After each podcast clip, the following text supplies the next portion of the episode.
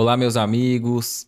É com enorme alegria que estamos juntos aqui para mais um podcast e hoje um podcast especial de Natal. Além de ser especial de Natal pelo tema, também pela convidada da noite, a Neuza de Oliveira, muito querida. Antes a gente já passar a palavra para ela aqui, a gente já incentiva a todos vocês a estar tá se inscrevendo no canal. Se você está aqui pela primeira vez, não se esqueça de se inscrever, ativar a notificação, para que seja sempre notificado, receba o lembrete. E até mesmo uma amiga minha é, me ensinou né, sobre essa parte do marketing, que o YouTube ele compreende qual que é o público-alvo, qual que é o perfil daqueles que estão se inscrevendo e passa a mostrar esse conteúdo para mais pessoas que possam gostar. Então, você se inscrevendo, você está ajudando que conteúdos edificantes cheguem até mais pessoas. Então não se esqueça de se inscrever, tá bom? Também temos o nosso canal de cortes. Se você por acaso não conseguir assistir aqui o episódio completo, no canal de cortes tem os principais temas já cortados em trechos, em vídeos curtos. Cortes Recomeçar Podcast Espírita. E vamos agora acompanhando aqui. Boa noite, Neuza. Obrigado por, por aceitar estar aqui com a gente. Boa noite, Éder. Boa noite a todos que estão conosco. É um grande prazer. É a minha primeira experiência. A primeira vez a gente nunca esquece, né? Verdade. E... Mas muito bom estar aqui com você. Eu, eu acompanho e admiro muito esse, esse trabalho teu. É, um, é uma coisa muito boa. Legal, e você já está com a gente fazendo em outro formato, né? sim, né? Então, sim. aquele público que, que conhece, que acompanha, já sabe da qualidade da, ah, da Neuza e vai obrigada, e vai estar tá aqui com a gente acompanhando sem dúvida. E você vai fazer uma prece musicada é, de abertura? É, hoje, como nós hoje vamos conversar sobre o Natal, é uma época que a gente pensa muito é, na nossa vida, né? naquilo que a gente recebeu, né? no exemplo de Jesus e muito mais, né?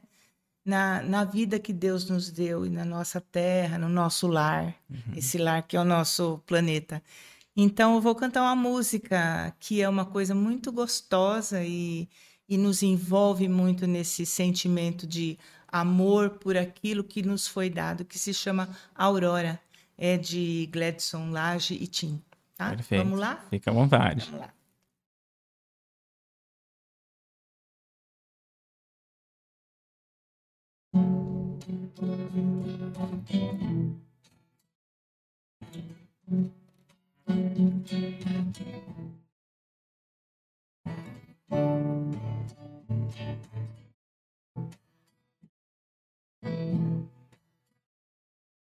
Bem-vinda,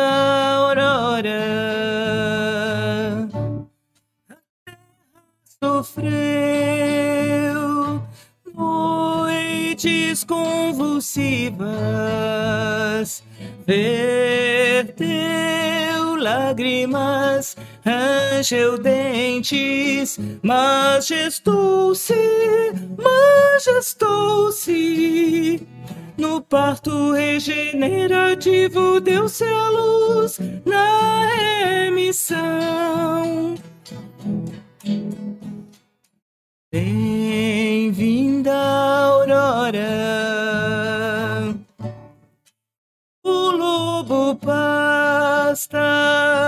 Junto ao cordeiro.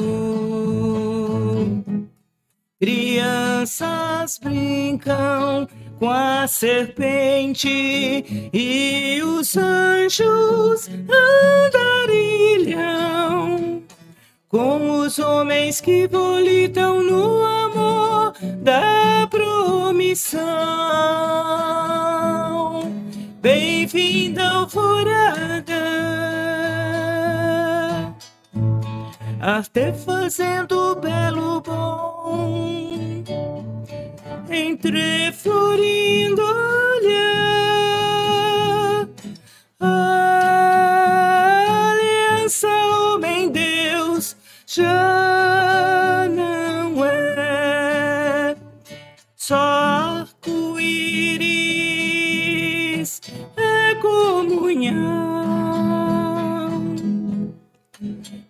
Bem-vindo o dia,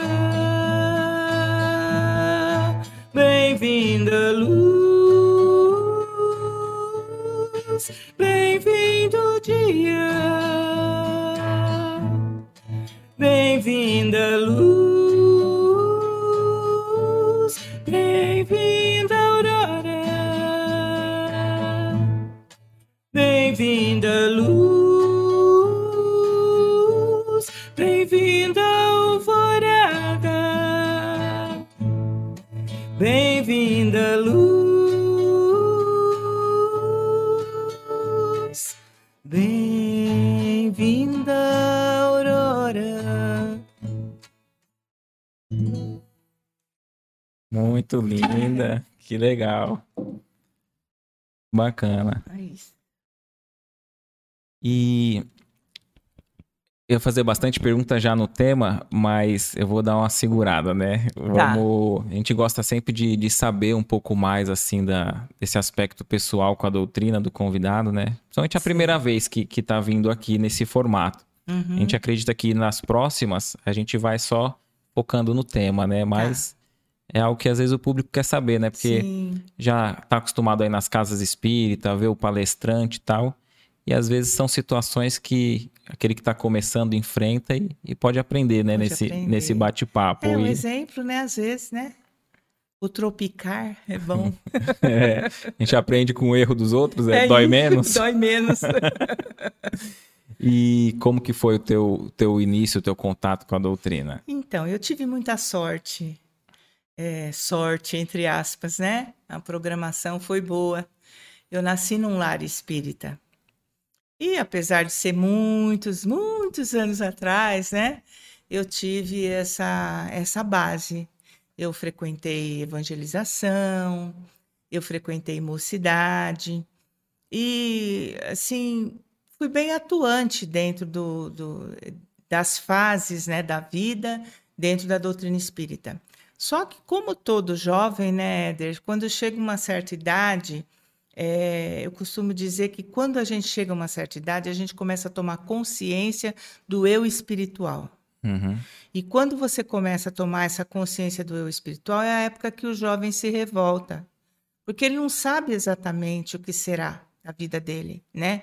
Ele se vê meio sozinho. É como se espiritualmente você tivesse num, é, numa corda bamba, sabe? Que você não sabe para que lado seguir. E é a época que a o jovem normalmente que vem de um de um lar espírita dá uma afastada do Entendi. espiritismo. Porque até né? então estava seguindo só o que os pais Isso, iam seguindo determinando, né? é, as questões é, evangélicas espíritas, né? E chega uma hora que você fala, não quero mais nada disso, né? Então, eu, minha mãe, é, comprou meu primeiro violão, eu tinha sete anos de idade. Então, comecei a estudar com a professora que era do centro espírita e tal. Foi quando eu fiz meus 14, 15 anos, eu não quero violão, eu não quero nada, Você sempre gostou de, sabe? de tocar. É, eu não quero nada. Então, assim, vem aquela fase da revolta, né? Aí junta todos os seus problemas psicológicos, a questão de nascimento. Eu fui uma criança que nasceu fissurada, então eu tinha muita revolta, muito. é, eu, eu me sentia inferior, eu achava que todo mundo me olhava, sabe? Aquelas coisas, né? Muitas cirurgias, ah, aquelas coisas que a gente traz lá do passado Uhum. para resolver, chega aqui e você fala, eu não quero. Entendi. É mais ou entendi. menos por aí. Então, aí você afasta, né? Aí me afastei da doutrina, é, continuei, mas, mas continuei vivendo espiritamente. Porque Entendi. quando você vem de uma base espírita, você não consegue viver de outra forma. Né? Porque não é que você viu uma outra religião que Não, substituísse. Não, não Foi é. só aquela é a questão rebeldia, da vida, a rebeldia do espírito querendo que é se diferente, achar né? né? É. Eu costumo dizer que, é- que são os, como é, os pré-as, né? Pré-adolescente, né? E, e adolescência é muito difícil para todo mundo, né? E, então, eu, eu é, me afastei do espiritismo. Aí vem a fase de você trabalhar, de você estudar, constituir família, né? E fui caminhando, levando os meus filhos dentro de, de, umas normas espíritas, porque eu não sei viver de outra forma, né? Todos eles foram é, encaminhados dentro, dentro da doutrina mesmo. E aí chega uma hora que acontece alguma coisa na sua vida, né? Então, eu, eu continuei, aí peguei violão de novo, fazia algumas composições, mas nada espírita, né? Entendi. Então, participava de festival, eu trabalhava na Telesp, participava de festival no Corinthians, na Telesp, participava de um grupo amador de música, de arte, mas tudo normal, assim, sem ser dentro da, da doutrina. Até que parei com tudo isso por causa dos filhos e tal. Quando eu tive meu filho do meio, que hoje está com 37 anos, eu sofri um grande abalo, porque aí a questão é, de família, né, que a gente vem de uma família que tem esse problema de fissura lábio-palatal já desde que o mundo era mundo, sei lá, desde a minha avó, não sei. Hum. E aí então é, tudo que estava muito quadradinho e certinho, entendi, bagunçou, né? E eu tive que morar com a minha mãe, né, para por causa dos cuidados, tal. E nesse ir morar com a minha mãe, eu conheci pessoas do centro onde ela frequentava. Uhum. E, e ela continuava pessoas, frequentando. É minha mãe, sim. E essas pessoas me abraçaram muito, né? E você está naquela fase que você está muito sensível, né? Eles me abraçaram e ah, vamos, você toca violão, vamos começar a cantar. Né? E a gente começou cantar a música do Padre Zezinho, não tinha noção, né? Uhum. Assim, é, era coisa boa, não é coisa ruim, é. mas é, não era nada voltado exatamente para o espiritismo, né? Era, eram, eram músicas que tinham um cunho evangélico tal, mas nada assim muito voltado. E nesse caminhar com esse grupo, esse grupo foi crescendo. E, e nós fomos parar num centro espírita, que tinha um, um, um orientador que se chamava Ademário da Silva e que começou a nos orientar dentro da mediunidade, dentro da doutrina, né? E aí isso era em São Paulo? Em São Paulo, é, foi o Centro Espírita Jesus Maria e José. Nós ficamos muito tempo nesse centro, fizemos um grupo muito grande. É, e nós, nesse momento, tivemos um auxílio espiritual de um grupo espiritual é, que trazia as letras e as músicas. Então, foi uma fase produtiva de uhum. música espírita muito grande, que até hoje eu estou co colocando no YouTube. Algumas coisas são mais novas, mas a maioria do que eu estou colocando no canal lá do YouTube são músicas antigas dessa época. Não esqueça de falar o, o, nome ah, do tá, canal para o pessoal seguir lá. Ó. É o Neuza de Oliveira Recantando. Perfeito. Então, quem quiser acompanhar deixando, lá. Quem quiser acompanhar, eu estou deixando registrado todo esse trabalho. Ah, é um trabalho bem grande. E nós, nós trabalhamos acho que uns 15 anos. E, foi, e era como que era é, é, esse receber as músicas? Era forma mediúnica? É, muitas coisas são Através Nossas, de você. É, pessoais, é, é, assim, uma música que eu sempre canto que você gosta, que é que é, é aquela que eu estava cantando no começo lá, a recanção, é Isso. minha. São é, é, o que eu sentia naquele momento, né? Vou, vou cantar ela. É Isso. o que eu sentia naquele momento fazendo esse trabalho.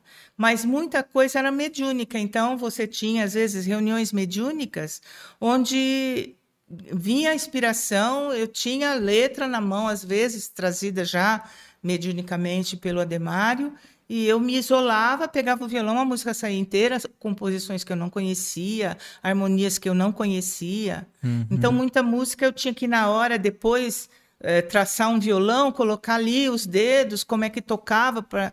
se bem que é assim. A música mediúnica você não esquece. É interessante isso. Aqui você faz, você esquece. Você tem que gravar, você tem Olha, que. que curioso, é, hein? Depois, se você não mexer com ela, você esquece como é que toca, né? Mas a mediúnica, ela fica na sua cabeça. Interessante. Então, e essa e... parte da música, é, da, da, da base, da parte da música, não da letra, vem intuitivamente? Como... Intuitivamente. Intuitivamente. Você não está nem vendo o que você está fazendo no violão. E às vezes você escuta com vozes. Hum, entendeu? Já o ritmo que vai ficar. corais cantando, né? Então, quando eu ensaiava, era um grupo musical que chegou a ter 16, 18 pessoas e vozes diferenciadas, né? Quando eu estava ensaiando, às vezes eu estava cantando com eles uma voz e ouvindo outra. Aí eu separava as, as pessoas, vocês vão fazer essa voz. Entendeu? Então, assim, muita coisa, até da harmonia do grupo, o grupo chamava-se Brilha Vossa Luz. A gente trabalhou muito em São Paulo com esse grupo. Você canta essa, essa que você cantou, Aurora, fala isso, né? Brilha a sua luz, tem essa parte na letra, né? É, Bem-vinda à luz, eles Bem-vinda à falam, luz. é. Ah, E então a gente.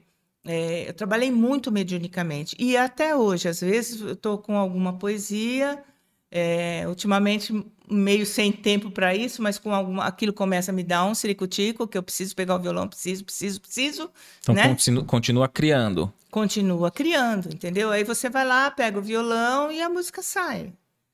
Né? Quando é você que faz, é mais suor do que inspiração. É transpiração. E essa do recan... essa do é A recan... recanção é uma música minha. E você consegue identificar perfeitamente que é sua. Consigo, não tem porque é dúvida, uma não. coisa que você está pensando no que você quer dizer. Entendi. Entendeu? Você está pensando na harmonia que você quer colocar. Tem um esforço maior, né? Muito maior, né? A música mediúnica não, ela vem para você pronta. Né? Não quer dizer que essas músicas nossas não tenham inspiração, claro que Uhum. tem, porque você se conecta na faixa que você está. Você está buscando uma faixa, né? Você se conecta e você vai ter as inspirações, mas é aquilo que você quer. A música mediúnica não. Você não tem essa participação. E esses espíritos assinavam ou não? Não. A gente sabe assim que é um grupo naquela época, né, de espíritos que eram ligados à Inconfidência Mineira, né? Mas eu nunca me atrevi, apesar de achar algumas coisas, né? Meu achômetro, né? Uhum. Mas eu nunca me atrevi a dizer é do fulano, porque eu acho que é muita responsabilidade. É. Entendeu? Então, assim, eu sempre me Ainda mais quando é nome de pessoas que foram conhecidas, na Terra, né? Exatamente, é muita responsabilidade. É. Eu não me sinto à vontade, Perfeito. né? Eu não tenho nada contra pessoas que fazem, Uhum. mas eu não me sinto à vontade porque nunca foi me dada essa autorização, Então, perfeito. entendeu? Eu teria que ter uma autorização específica. pra- É. Pode falar que sou eu. É, isso, isso. Mas como isso nunca aconteceu, a gente fica na miúda. Tá né? certo. A gente sabe que é mediúnico, diz que é mediúnico, porque muita coisa o pessoal fala, parabéns, eu digo, não é minha, né? Uhum. Muito obrigada, agradeço pelos, pelos amigos que, Isso. que acompanham, né? É, mas é, a gente respeita isso, né? Para que não se crie também um, uma, uma situação de comparação, assim, que não é, não, é Não. saudável, né? O importante é a mensagem, não é o autor, Perfeito, perfeito. né? Sem dúvida. O único autor que nos importa é Jesus. Muito bonito, isso Né? mesmo. E esse e esse grupo, ele aí criou muitas músicas, né? Muitas, muitas. E aí você vem, mas já estão todas prontas. Assim, eu- eu- a gente vem trabalhando elas, né? Mixando, Ah, fazendo, ah, né? mas letra e música já tudo tem, né? Sim, deve ter mais umas 60 músicas. Que legal. É. Foi um, um período bem produtivo mesmo. Aí depois acabei me mudando para a praia, né? E aquela coisa de que tudo tem um seu, né, tempo, Uhum. mesmo a espiritualidade não está aqui para perder tempo com a gente, então eles trazem e vão cuidar da vida deles, né? Tem outras Você- tarefas, é, né?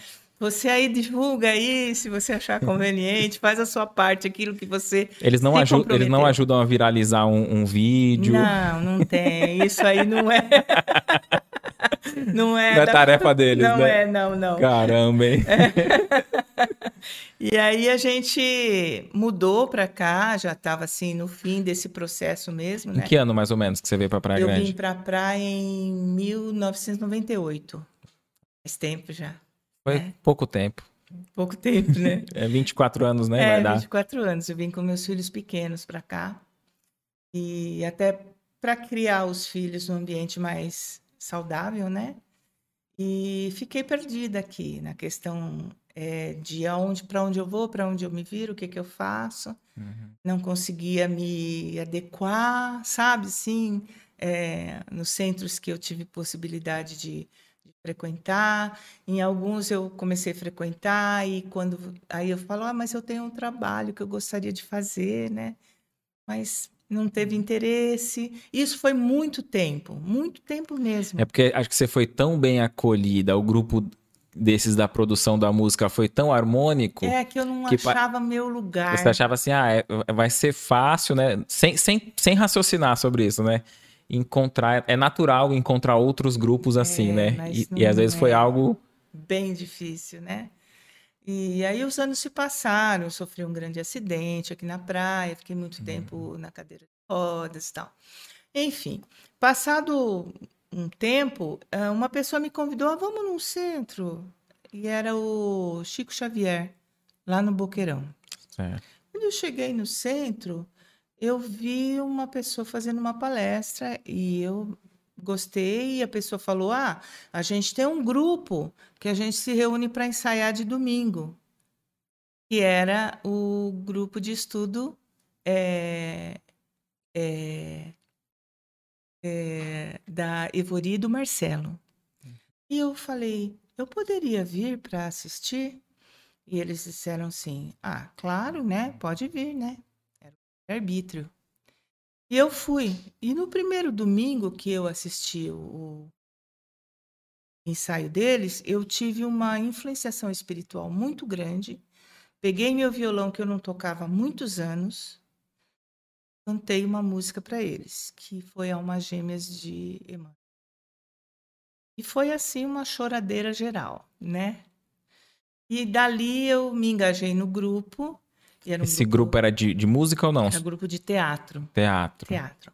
Eu me engajei nesse grupo, não como artista de teatro, mas eu comecei a colocar as minhas músicas, começamos a ensaiar as músicas, e nas peças de teatro eu que escolhi as, as músicas da peça, como se fosse realmente um personagem. Foi um, um período muito criativo também. Por isso que eu falo para você que tudo tem, tem um ciclo. Um ciclo, né? Foram alguns anos, acho que cinco, seis anos que a gente ficou junto e trabalhando muito firmemente, muito gostoso. E eu descobri que eu tinha outras possibilidades também. Legal. E quando esse grupo, não é que se desfez, a Evori e Marcelo se mudaram para Peruíbe, ficou bem difícil, né? Então a gente tem contato, faz alguns trabalhos juntos, mas já não é mais a facilidade semanal, de estar tá né? próxima, Nesse né? inteirinho nós saímos do, do Chico Xavier, fomos para o Denizar, Denizar abriu as portas para nós, o Centro Espírita Denizar Rivail, e quando eles se foram, eu já trabalhava no Denizar, já fazia preparação de ambiente, e depois comecei, depois de algum tempo, comecei a fazer é, também é, estudo, né, de e tal, e comecei a me interessar por fazer palestra, né? Porque até então eu só cantava, né? Então você cantava é. e você tinha um grupo de estudo. Isso. Então é. faltava trazer aquilo do conhecimento e do estudo para frente do, do público. E aí eu me espelhei no Marcelo, porque a gente começou a fazer isso, ele fazia as palestras, eu via as músicas e todo mundo cantava, e fazia então um evangelho cantado. Falei, eu, Marcelo não está aqui, eu preciso trabalhar. Uhum. Vamos lá para o Evangelho Cantado. Tá e comecei a trabalhar sozinha, né? Fazer meu trabalho solo do Evangelho Cantado. Porque você já fazia essa parceria com ele? Já. Cantava, já ele falava. Ele falava e nós, o grupo inteiro cantava. Que legal. Né? Não eram muitas pessoas, mas era um grupo bem. bem se apresentava harmônico. em outras casas? A gente se apresentou em outras casas, muitas casas. Nos apresentamos em teatro, lá em Mongaguá. Fizemos um trabalho muito bonito de Judas Iscariote lá. Outras peças também, na Irmã Cristina, no próprio Denizar, em vários, no Geu, em vários centros a gente trabalhou, né? E em alguns lugares também, assim, de teatro, coisas assim. Foi muito produtivo, mas também tem um né, ciclo. Tem, para mim foi um ciclo que se encerrou, mas o que me deixou foi assim, a necessidade de trabalho. Entendeu? Uhum. Eu tenho necessidade de trabalhar. Então eu continuo trabalhando. É, solo é solo. Vamos lá. Perfeito. Entendeu? E às, às, vezes a gente tem essa dificuldade de, de entender quando o ciclo acaba. Eu já tenho um pouquinho de facilidade, mas a maioria das pessoas tem dificuldade. É. Antes, quando esse ciclo começou a terminar, eu ainda juntei meu filho, minha filha, sabe? Você, você vai onde você isso, tem, é, né? Tem, porque é. tenta, tenta não deixar cair, né? Não a deixar peteca, cair, isso. no formato que era. É, mas com o tempo você vai percebendo assim, cada um tem sua vida. Uhum. Apesar deles nunca me dizerem assim, não, mãe, a gente não vai ajudar você percebe que eles têm a jornada é sua, né? A dele é outra. jornada é minha, né? então, assim, é entender isso e continuar. E a gente vai até onde der. Vamos aí, trabalhando, né? Legal. né? Na época da pandemia, é, ficamos no só no virtual. No começo era o fim do mundo para mim. Cada problema que dava, eu chamava o marido, amor, vem aqui, olha, caiu. Né? Resolve isso. Ai, né? Aquele desespero. Mas aí com o tempo você vai pegando a, a, a canja. Hoje a gente já consegue trabalhar aulas dentro do, do virtual, já consegue fazer palestras no virtual, meus evangelhos é, cantados. Porque eu acho que uh, sempre teve dificuldades e problemas, só que já eram problemas conhecidos, né? De, de, de quando é na casa espírita, né? Sim, então você está numa casa, já tinha aqueles problemas que já apareciam e a gente sabia como, como, é como resolver. Ia... É. Agora, no online são problemas novos, né? É, então a é. gente fazendo a live, é... internet não está funcionando. Poxa. Aí daqui a pouco cai o sinal. E às vezes tem coisa que não conecta. Uh, no mês espírita da, da USE, né, a gente foi fazer uma, uma com o Vanderlei Toffalo. Aí ele falou, Éder, eu sou leigo em sinal, você me manda sinal tal. Vamos fazer junto? Eu falei, não, tranquilo. Aí a gente apresentava, eu ia passar para ele e tal, para não ter problema, né? E virava a câmera, filmava eu apresentando e passava para ele. Começou a, a, a, live, eu passei pro Cledson fazer a abertura, falar sobre a USE e tal, e ele tava no link dele. Quando era para ele voltar o link para mim, o notebook queimou. Do Nossa. nada. Parou. E, e, o desespero, né? Mas, enfim, são, são problemas novos, né? São. Que aí a gente pede desculpa, adapta e, e às é. vezes acontece, né? é, e a gente tem que entender que nós somos humanos, né? E estamos uhum. lidando com máquinas. Então, hoje, para mim, é muito tranquilo falar, gente, desculpa deu um erro, né? A gente, na verdade, não quer isso, a gente quer ser perfeito. E o uhum. nosso erro está aí, em querer verdade. ser perfeito, né? Porque nada é perfeito. E as pessoas que estão assistindo sabem disso. Compreendem, né? Compreendem. Aí eu falo, isso é orgulho, né? Uhum. É não querer que nada dê errado, é não querer ter que pedir desculpas, é, é não mostrar que a gente tem falhas. Isso é orgulho, vamos trabalhar isso aí, né? Então, eu levo sempre numa boa hoje, assim, mesmo quando você está fazendo alguma, alguma live ou fazendo uma palestra, não deu certo, eu falo, gente, desculpa, peraí, vamos recomeçar, não deu certo. De boa, né? Recomeçar, ó. Recomeçar sempre, né? sempre. E quando você começou a fazer essa, essa palestra, você tinha muito disso, de, de algum receio, trabalhou nossa, esse lado? Nossa, nossa, era muito a mãozinha, né? Tremia assim, aquele frio assim na barriga. Eu costumo dizer assim, que até hoje eu tenho, graças a Deus, né? Frio na barriga. É, Para mim, frio na barriga é como ter misericórdia de alguém. Tem que ter sempre. Certo. Não pode faltar, né? Não pode faltar, né? Mas já hoje mais tranquila. No começo foi bem difícil. Mas a gente sempre tem aqueles amigos que dão aquela força, né? E ah, ficou legal, olha, ficou bom, trabalha melhor isso, melhor aquilo. Então você vai escutando os outros, que é muito importante uhum. a gente uhum. saber escutar também, né? É, sem achar que a pessoa está é, querendo. Porque a gente, só, às vezes a gente só quer dar ouvido pelo elogio, é, né? Até hoje eu sou assim. Ô, fulana, como é que é? Assistiu? Foi bom? O que, que é? O que, que, que você me conta? Que que... Não, porque antigamente eu fala muito né. Eu falava né o tempo todo. Uhum. Você está falando muito né. Tá, vou me policiar para não falar. Então, assim, são coisas normais, né? Que a gente que a gente tem que ter essa essa liberdade de errar, uhum. de perguntar, a música saiu boa, o que que você achou? Posso melhorar aqui, posso melhorar ali? Isso em todas as tarefas, em né? Em todas as tarefas. Não é só nas, nas tarefas evangelizadoras que é o que a gente se propõe, né? O que a gente se propõe é fazer uma tarefa evangelizadora. Mas em tudo que você faz na vida, você tem que ter a humildade de saber que você não é perfeito e que erros vão acontecer. Perfeito. Né? E que, é que, que, você espera, então, dos trabalhos futuros? No, no... Então, eu estou voltando agora, né? Fazendo nas casas espíritas.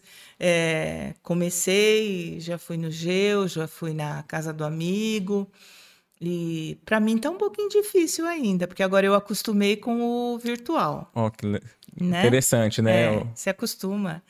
E agora eu estou tendo que me adaptar novamente a esse formato, né?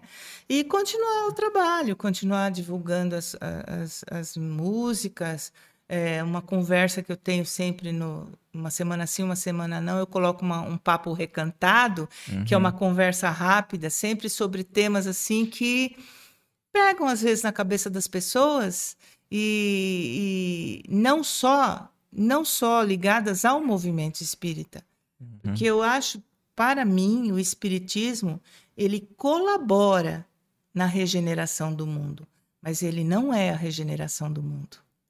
Ele é um colaborador. Ele nos ajuda a nos regenerarmos. Mas o, o, a conversa não é dirigida só aos espíritos, é dirigida às pessoas de um modo geral. Tanto é que eu tenho pessoas que seguem, que são evangélicas, que são católicas, que não acreditam em nada e estão ali ouvindo e de repente acaba gostando da, tanto da música quanto do, é, do, do da, da, abordagem conversa, da abordagem, né? Então esse eu acho que é o trabalho, é, sairmos de dentro das casas espíritas também Perfeito. e olharmos para o mundo, uhum. porque nós somos seres do mundo, nós não somos seres da casa espírita. Então nós precisamos olhar para o mundo, porque senão a gente vai ficar a vida inteira dizendo, porque nós espíritas temos. Gente, uhum. eu não sou só uma pessoa espírita, eu sou um espírito, né? Uhum. E se eu estou no mundo, é para viver nele. Tem que fazer parte dele, Tem que fazer né? parte dele, né? E é interessante essa abordagem que que não venha ferir, né, outras crenças, né? Sim, sim que a gente consiga estar tá abordando, falando ali e, e não vai ofender, porque às vezes a gente acha que, principalmente no online, né? É. Ou até na casa espírita, porque tem Sim. gente que convida um amigo que tem uma, uma outra crença ali, mas está aberto para ouvir, uhum. e aí se a gente vai lá e critica, a pessoa já pega qual né? o direito que a gente tem? É, pega criticar? um ranço ali e fala, ah, não vou mais nem ouvir nada. E às vezes tinha tanto conteúdo que ela ia. Exatamente. Qual o direito que a gente tem de criticar, né? Nunca vi Kardec criticando religião nenhuma, muito pelo contrário. É. É, Kardec dizia que espiritismo é uma filosofia de vida. Uhum. Você pode ser católico, pode ser de qualquer outra religião e se interessar pelo, pelo espiritismo que vai te mostrar um mundo espiritual. Né? Olha que curioso, hoje eu encontrei com a moça lá no Boqueirão e ela falou ela falou que ela tá assistindo, hein? Vamos ver. Ela falou assim, ah, é, conversando, né? E falando muito das lives que acompanha, e ela tá desde o início acompanhando as lives, né? No outro formato, tal, tal. E ela falou, ah, eu frequento, frequentava lá em São Paulo, tal lugar, uma amiga minha ia muito no centro lá do, do seu tio, tal, né? Do meu tio lá em São Paulo, que participa, né? E, e aí eu falei, ah, que legal. E, e, e, você vai em qual casa? Você vai nessa, né? Que tá o meu tio lá. Não, não, eu sou. Eu sou evangélica, ela falou. Aí eu, ah, que legal. Ela, mas eu gosto muito. gosto muito de ouvir, gosto da abordagem do espiritismo tal. Mas eu, eu fui para a igreja evangélica, eu estava tão necessitada, estava com doença tal. E ela gosta de ouvir os estudos da, do, uhum. no modo evangélico, do, do protestante, né? Sim. E, e aí eu perguntei assim, mas você porque é, é onde pega, né? Para quem é mais não vou dizer fanático, não sei se é o termo correto, assim, reencarnação, né? Que a é. gente pode falar sobre o Jesus, a parábola e tal, é. tal, mas quando toca em reencarnação. Mexeu na ferida. É, aí eu, aí eu falei, deixa eu ver se ela tem essa ferida aí, né? Vamos ver. Eu falei, mas e a reencarnação, né? Que que você. Ela. Então, ela. Então, é, é isso, Éder. Eu sou evangélica, mas eu tenho certeza da reencarnação. achei, achei curioso, né? Ela falou: não, não, não me entra na cabeça que não tem reencarnação, que alguém morreu e já esquece da gente. Não tem como alguém morrer e, e esquecer da gente e tal. E aí acho que fica aquela questão, né? Que é, acho que é Leon Denis que fala, né? Que o espiritismo não é a religião do futuro, mas o futuro das religiões, né? Sim. sim. Aí eu falei, acho que fez, fez mais sentido. Eu compreendi melhor vivenciando esse, esse diálogo com, uhum. essa, com essa moça. É muito interessante a gente pensar que a gente é, vem de outras encarnações. Então, por mais que você seja de uma religião que não aceita, o teu espírito conhece. Uhum. Né? Quantas vezes você já reencarnou? Então, lá no fundo, você sabe, porque você já passou, né? Muitas vezes por essa situação. Então, é, é bem interessante isso, né? Porque é, são, são memórias que estão no seu inconsciente. Né? Verdade. Né? Ô Neuza, é, a gente vai bater um papo agora sobre, sobre Jesus, Jesus, mas antes, deixa eu só te perguntar. É. É, eu sei que você vai voltar outro dia aqui para falar só sobre esse tema, tá? Hum. Mas como você falou muito da música, essa tua participação, eu queria que você falasse um pouco assim, qual que você acha que é a importância da música na casa espírita ou na sociedade em geral uma música elevada? A música é uma força da natureza. É, os espíritos superiores se comunicam por harmonias. E hum. harmonia é música, né? Então ela é uma força da natureza em todos os sentidos. É, eu faço música espírita, mas eu gosto muito do, de, do dito música profana, né, que o pessoal uhum. fala, porque eu acho que a inspiração, ela não vem só para a espírita. A, a, inspiração vem para aqueles que estão é, preparados para recebê-la. E você, a, a música, ela traduz muito daquilo que você não consegue falar. Né? Ela diz muito do que você é. Porque às vezes a gente não tem palavras para dizer o que vai no nosso coração o que vai no nosso sentimento. E você ouve uma música e você fala, é isso. Você se identifica. Se identifica, não é?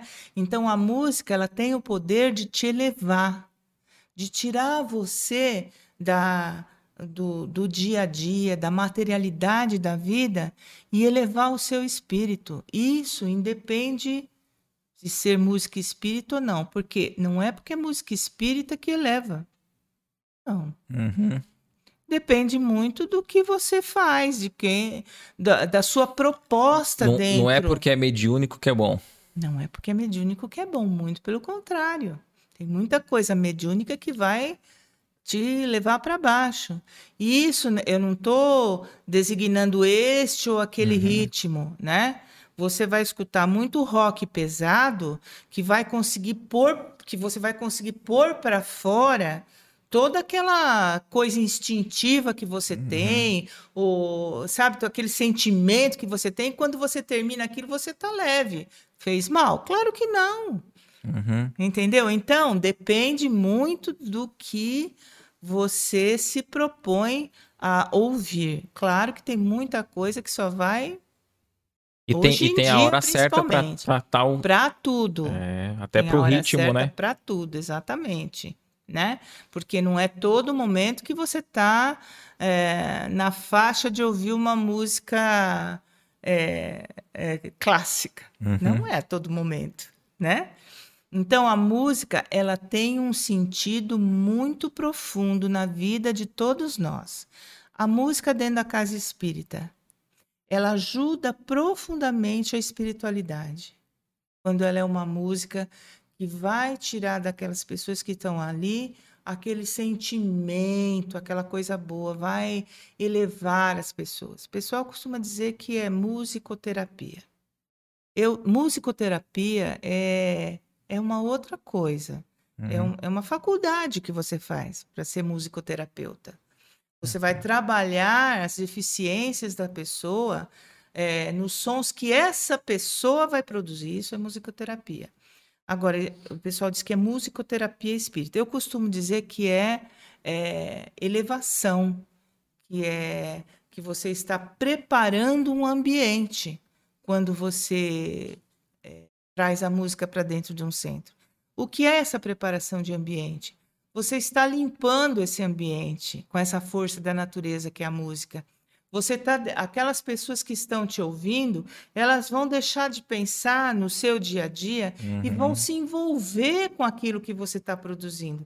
Isso vai tornar um uníssono de, de pensamentos, de sentimentos, que vai propiciar a espiritualidade trabalhar muito, sabe? Então, é, muitas vezes a gente trabalha com preparação de ambiente quando você vai para o passe ou quando termina a preparação, você sente um abraço da espiritualidade, sabe?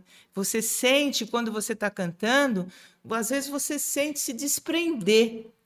É, é, é, é quase que um trabalho mediúnico, né? Você sente que você subiu, você não está nem na cadeira mais, sabe? Por aquele ambiente que está se produzindo. Então a música para mim, ela é essencial em todos os momentos da minha vida, inclusive. É muito difícil você me ver sem estar tá ouvindo ou sem estar tá cantando, porque ela faz parte do dia a dia para mim, né? Para a questão de alimento espiritual. Perfeito. Então, eu vou, fal eu vou falar a tua frase, hein? Vamos cantar? Vamos cantar. Vamos lá. Como eu disse, né? Do, roubei teu bordão, hein? Do recanção. do recanção, vamos começar com recanção. Para quem acompanha no início da. Todo início de live, né? Enquanto a gente tá é, enviando o link, ajustando aqui, fica uma introdução, né? E essa introdução, a, a, a música é da Neuza, viu? É, fica registrado aqui, porque a gente às vezes acaba não falando, tá na uhum. adrenalina de do que vai falar, como vai abordar, e mas deve ser dito, né? E gratidão por ela ceder não, não só essa música, mas outras músicas no, nos trabalhos que a gente está executando. Então fica registrado meu, minha gratidão eu, quanto a isso. Viu? Eu que agradeço que você como é que é? Não, é os, não são os espíritos que, que fazem a coisa girar, mas Isso. são os espíritos também. Isso, é. né? Que fazem ser conhecido e ser divulgado. É assim que a gente trabalha, né? Divulgando um trabalho que nem é nosso. Uhum. É um trabalho da espiritualidade nos cedida é, graciosamente, né? Pela misericórdia de Jesus. Né? Perfeito. Né? Vamos lá. Recanção. Deixa eu...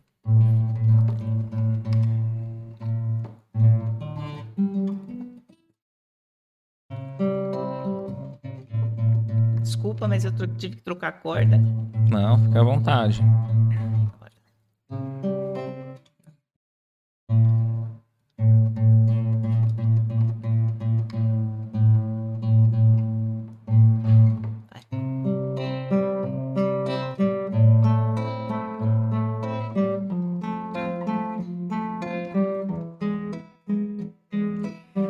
Fecham-se as cortinas do passado.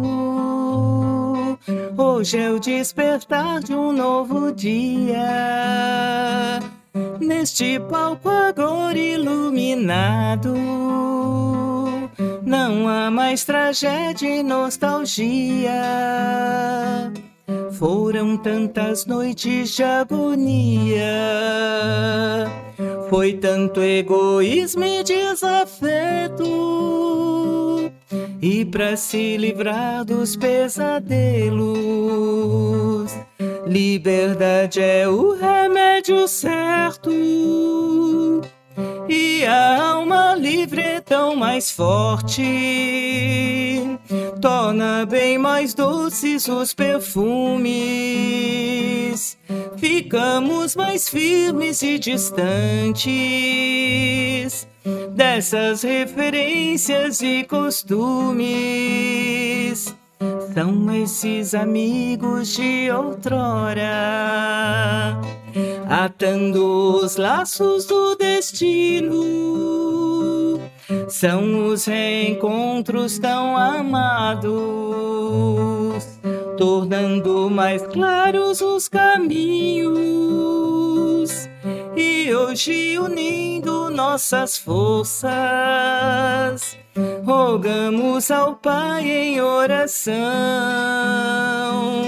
Mostre-nos as trilhas do trabalho, fazendo da vida uma canção.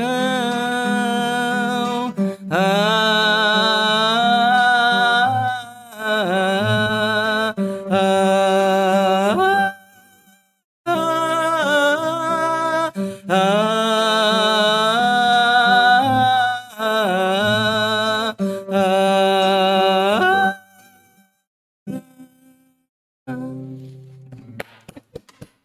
que o público está em casa, eu, eu ah. aplaudo aqui. Muito Vamos legal. Lá. E o, o tema, né, a gente vai estar tá falando. Hoje nós vamos falar de Jesus, né? Vamos começar a falar de Jesus pelo princípio, né? Como nós começamos no começo, fizemos a música lá do Tim, lá, a Aurora, falando do princípio do mundo. Vamos falar do princípio. É, Emmanuel, no livro A Caminho da Luz, ele nos diz assim: que existe na, na história da espiritualidade, né, nas tradições da, da espiritualidade, é, a história de que existe um grupo de espíritos puros que foram designados pelo, por Deus, nosso, nosso Criador, para dirigir todos os mundos habitados. Então, esses espíritos puros são os responsáveis pelo crescimento é, das almas, né, dos espíritos nos planetas. Esse grupo de espíritos puros, do qual Jesus é um dos membros, só se reuniu em torno do nosso planeta no, nos milênios conhecidos por duas vezes. A primeira vez, quando a massa se deslocou do Sol para a formação da Terra. E naquele momento, designou-se que Jesus seria o governante desse nosso planeta que começava a sua formação. E a segunda vez foi para determinar a vinda de Jesus ao nosso planeta onde já estávamos aqui, né? Trazendo o seu exemplo e o seu evangelho de luz. Foram só duas vezes. Jesus, a partir do desprendimento dessa massa, começou já a trabalhar. E, junto com seus colaboradores incansáveis, né, foi mexendo nos, nos elementos, né, é, toda aquela formação difícil, né, é, para que transformasse aquela massa incandescente num lugar propício à vida. Uhum. Porque a partir daí começaria-se a criação da nossa vida, né? Primeiro a vida dentro do planeta e a partir da evolução dessa vida, milênios e milênios, né, chegaríamos à nossa fase de consciência, né? Fase de, de gente, de homem, né? De espíritos encarnados. Então, é, depois de muito, né? Já estávamos aqui, já Jesus começa a mandar os seus mensageiros. Antes dele vir. Antes de ele vir. Ele começa a se preparar para vir. Quando esse grupo se reúne para decidir a vinda de Jesus, ele começa a se preparar, porque Jesus ele tem um psiquismo tão grande que não teria como ele encarnar entre nós sem essa preparação de milênios, para que ele pudesse é, tomar fo a forma de um ser humano. Só que ele começa a mandar mensagens, né? Começa a mandar os seus mensageiros aos diversos países. Para quê?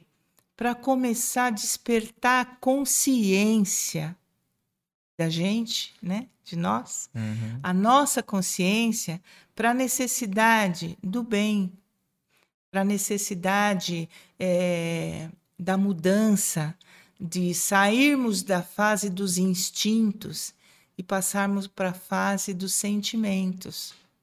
Então ele manda vários mensageiros. Eu vou ler aqui porque eu sou péssima para isso. Não, fica. Vou ler, alguma, vou ler algumas coisas, né? Nós vamos falar só de poucos, são muitos. Nós passaríamos aqui dias, né, contando a história de cada um. Mas a gente só vai falar alguns assim para linkar com a vinda de Jesus, né? Tá. Então, há 3 mil anos antes do Cristo, veio Krishna. Krishna veio na Índia, né? E Krishna dizia assim: veja bem se você já escutou essa história. Assim como a alma, vestindo esse corpo material, passa pelos estados de infância, mocidade, virilidade e velhice, assim também, no tempo devido, ela passa a um outro corpo e em outras encarnações viverá outra vez. Três mil anos antes do Cristo. E você achou que Kardec era uma novidade? É, aí, ó. Três mil anos depois de Krishna, Jesus disse: Em verdade, em verdade vos digo, não pode ver o reino de Deus aquele que não nascer de novo.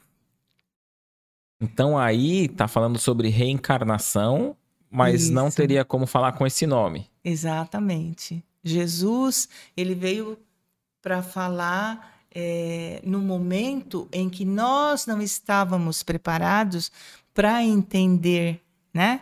Palavra por palavra. Então, ele fala por parábolas, ele fala de uma forma geral, né? Mas você, você linka uma coisa a outra. Krishna veio na Índia, Jesus veio para o mundo. Moisés, Moisés veio né, no Egito e no Oriente Médio, né, trazendo o seu povo, ah, 1291 anos antes do Cristo. Moisés foi o que trouxe para a concepção do povo a ideia do Deus único. Porque até então essa concepção era para poucos. Né? Era como se você, você tinha uma elite que dividia as ideias filosóficas. Uhum. Moisés trouxe para o povo essa ideia do Deus único, né? trazendo para nós os dez mandamentos. Ele tinha, tinha uns vários deuses, eles cultuavam Sim, vários cultuavam deuses, né? vários deuses, porque eles aprenderam isso lá no, lá no, no Egito, né? onde eles viveram. Né? Então, Moisés trouxe essa ideia, trouxe a ideia de um Deus muito poderoso, um Deus temeroso, porque aquele povo era muito ignorante, precisava disso. né? Bom, Buda. Buda veio na região que hoje a gente sabe que é o Nepal, né? Hoje seria o Nepal. 600 anos antes do Cristo. E ele dizia assim: Todos os seres vivos cumprem um ciclo infinito: nascimento, morte e reencarnação. Buda dizia isso. E dizia também assim: sede como o sândalo que perfuma o machado que o corta. Jesus, 600 anos depois, disse: Se alguém te bater a face direita, oferece-lhe também a esquerda. O sândalo do Buda, né? Confúcio, Confúcio veio na China, nordeste da China, 550 anos antes do Cristo. É um- uma média que a gente está fazendo assim de, Ah, Lógico. de tempo, né? Período, né? É. E ele dizia o seguinte, Confúcio, que a principal virtude está em amar os homens. Jesus, 500 anos depois, disse: amai ao próximo como a si mesmo. Então, é, você vai vendo que tem tudo a ver, né? Sócrates, Sócrates veio na Grécia, 470 anos antes do Cristo, e ele é o principal precursor do espiritismo, Sócrates. Ele buscava levar as pessoas através do autoconhecimento à sabedoria. e as práticas do bem. Ele defendia a imortalidade da vida e, e imortalidade da alma e a vida futura. Por isso ele é o precursor do espiritismo, né? Kardec cita muito Sócrates, né? uhum. né? No, no Evangelho, no, no início já está, no né? No início já você já tem uma, uma ideia mais ou menos do que significou Sócrates na sua época. E muitos outros vieram que, que não dá para a gente ficar é, falando de todos, né? Nós só, só citamos alguns e aquilo que, que alguma coisinha do que eles falavam. E já eram tudo uma preparação é, para Jesus. vinda de Jesus, né? Jesus ele abriu uma nova era da humanidade. Né? Ele ensinou o homem a amar a Deus sobre todas as coisas e ao próximo como a si mesmo. E amar a si mesmo também, né? É, Moisés, você lê a Bíblia e você fala, nossa, gente, o que, que, é isso, né? Velho Testamento. Velho Testamento. Ah, você lê e você fala, gente, o que, que é isso? Que Deus é esse que vai matar, que vai castigar, né? E Moisés, ele adequou a lei humana, porque ele precisou, precisava fazer isso, né? Ah, é, a, as pessoas eram muito ignorantes. Então Moisés trouxe o olho por olho, dente por dente. Foi uma forma de é, conduzir aquele povo de uma forma aceitável, pelo menos. Né? Jesus ele veio trazer a necessidade do amor e do perdão. Jesus substituiu o Deus temor pelo Deus amor. Né? E aí veio o mestre. E aí, vamos cantar? aí sim, agora sim. Veio muito interessante, né? Vamos cantar. Tá, porque nós vamos falar de Maria. Maria merece uma música. Do Tim também, do Gladstone ave.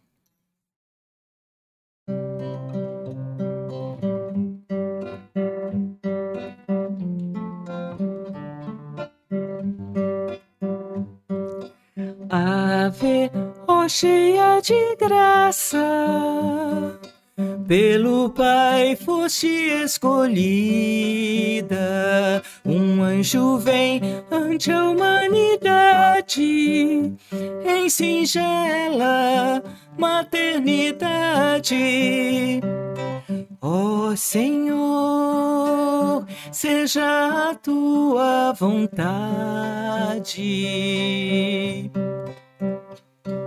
Serva sou de todo amor que me cabe.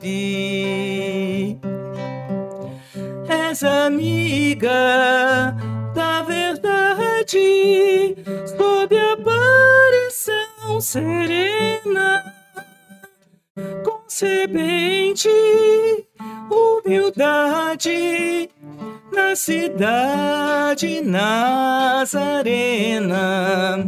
O teu corpo é diamante de longeva evolução nele gerarás o teu filho, divindade dimanante, boa nova.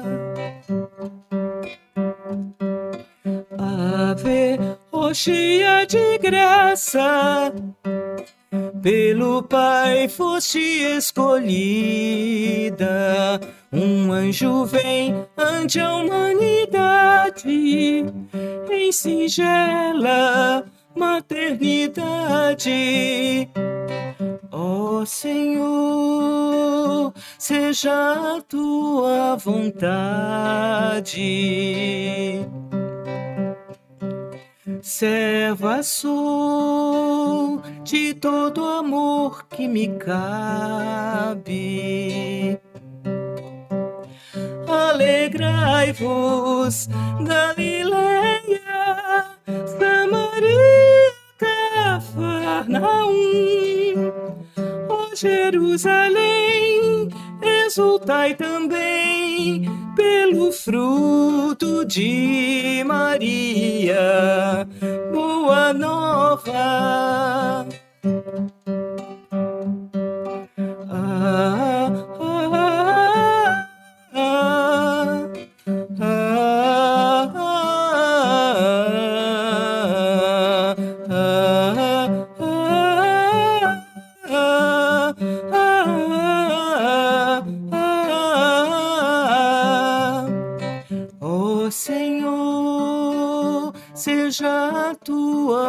Vontade. Serva sou de todo amor que me cabe.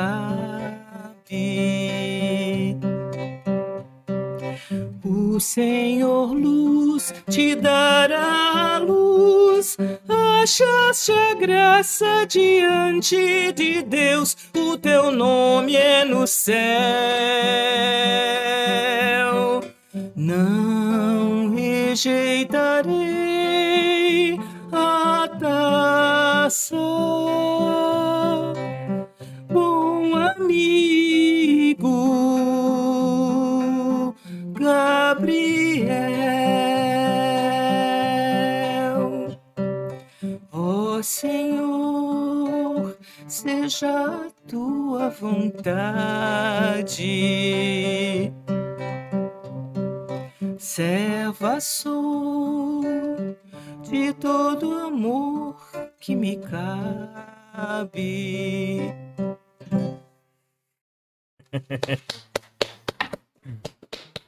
Maravilhoso. Maria.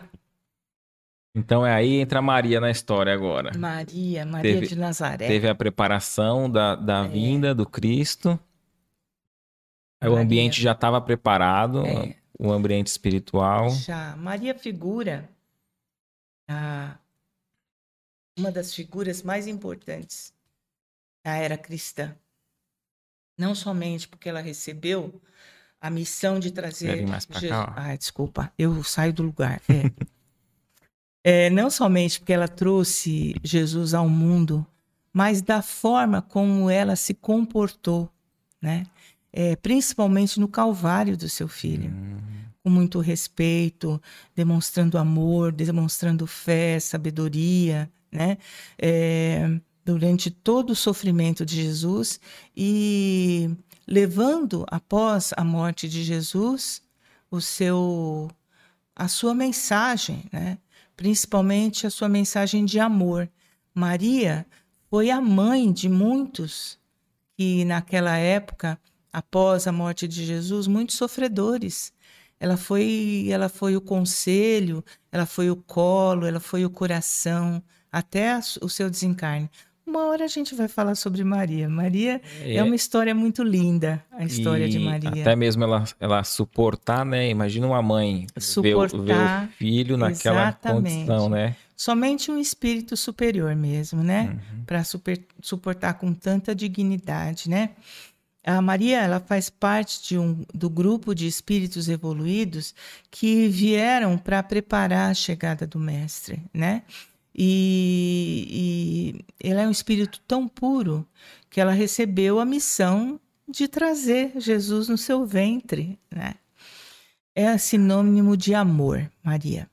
Ela prova disso é a sua resignação, né? Como você acabou de falar, quando ela presenciou todo o sofrimento do filho. É por isso que, que esse espírito, ele desperta tanta simpatia e tanta admiração entre as pessoas. Não só no meio espírita, mas Verdade. principalmente no meio católico, né? Uhum. Há pessoas que acreditam que quando pedem a intercessão de Maria, os seus desejos são realizados, porque um filho nunca vai dizer não para uma mãe, né? Perfeito. né? Na literatura espírita, ela, a gente encontra alguns registros de Maria. E um muito interessante está no livro Memórias de um Suicida. É, a Maria, a legião dos servos de Maria, ela é uma legião de espíritos que vão buscar os suicidas nas regiões mais profundas é, dos umbrais, né? Nas cavernas, porque para aquele espírito suicida, Maria é sinônimo de amor para todos nós. Maria é a grande mãe, né? Então ela é o maior sinônimo de amor. Então o Camilo Cândido Botelho, que é o autor espiritual dessa obra, ele diz o seguinte, que os espíritos levam esses suicidas para o hospital, que chama-se Maria de Nazaré, e lá eles são cuidados é, por todos aqueles, por Maria e por todos aqueles que trabalham com ela. Né? Interessante. Existem, inclusive, na, na espiritualidade, espíritos que são. O trabalho deles é trazer as, as preces e os pedidos feitos por Maria e trabalhar na solução dos problemas da humanidade que é tão, é, é tão devota a Maria. Né? E, e é, a, a, doutrina tem esse aspecto né, de, de consolo, até então para aquele que, que perdeu um, um coração querido pelo, pelo suicídio. Exatamente. É, acho que não tem uma outra, sem querer comparar, né? Mas acho que não tem outra, outra religião que conforte mais, né? Porque não, as outras tem. dizem que se suicidou tá no inferno para sempre. É, não merece nem o, a missa, não merece o, a, a última homenagem uhum. da sua religião, porque praticou um ato contra a vida, né? O espiritismo não. O espiritismo ele entende e, e, e que que as pessoas, os espíritos são falhos, né? E hoje, principalmente, nós estamos num momento em que muitos suicidas reencarnam. E é muito difícil você superar uma, uma necessidade, essa necessidade que você tem de acabar com o sofrimento. É muito difícil. Então, muitos falham, né? Precisam várias vezes de tentativa, muita ajuda, tanto da questão familiar, material, como da questão espiritual, para conseguir levar até o fim a encarnação e, e, e se desprender desse desse é, desse destino, né, uhum. que traçaram para si mesmo, né? Então assim é muito interessante você ler sobre isso e estamos falando de Maria aqui, né? E ver como a fé e o acreditar num coração materno pode ajudar mesmo aqueles que estão em desespero e em sofrimento. Perfeito. Né? E até no é. plano espiritual, a gente tem esse, essa acolhida, né? É. Somos amparados. Somos amparados, né? E quando o, o espírito está ali, naquele sofrimento, sem conseguir se libertar de nada e se lembrar de Maria, traz para ele um, um calor materno, né? Um, uma, que é aquele momento onde ele vai ser ajudado. E é muito importante isso. Bom, vamos lá. Nascimento do mestre? Perfeito. Então vamos cantar para o mestre. Já cantamos para Maria. Verdade, vamos lá. Quando eu estiver cantando demais, você fala, tá? Não, a gente é. gosta. a gente não se, tem noção ó, de hora aqui. Se quiser cantar a pasta inteira ah, aí... não, não, não, também não. De James Marota, Noite Igual.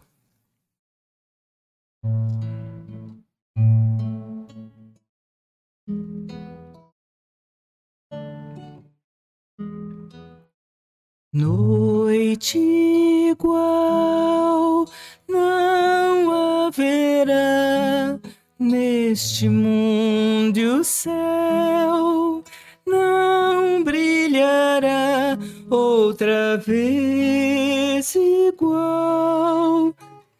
Dia de festa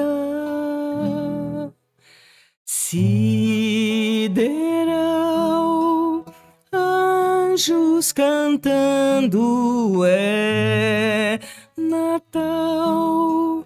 Nasceu o Cristo, ó Mestre irmão, para mostrar que no coração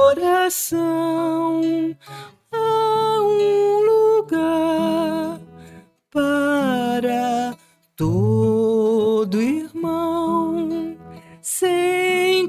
sem raça, sem distinção.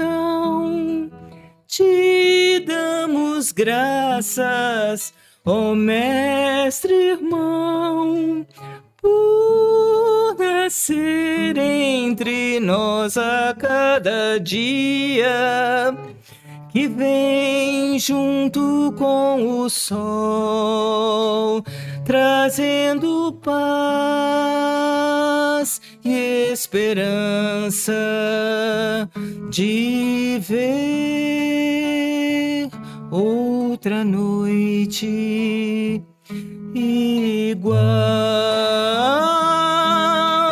Não haverá neste mundo o céu, não brilhará outra vez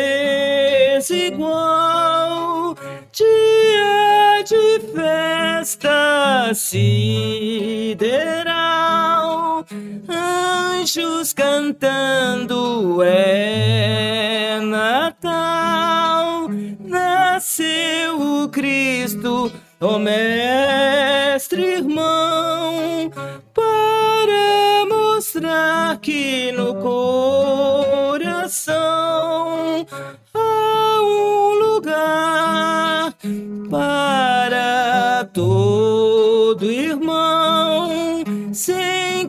sem raça, sem distinção. Te damos graças, ó mestre irmão, por nascer entre nós a cada dia que vem junto com o sol, trazendo paz e esperança de ver outra noite igual.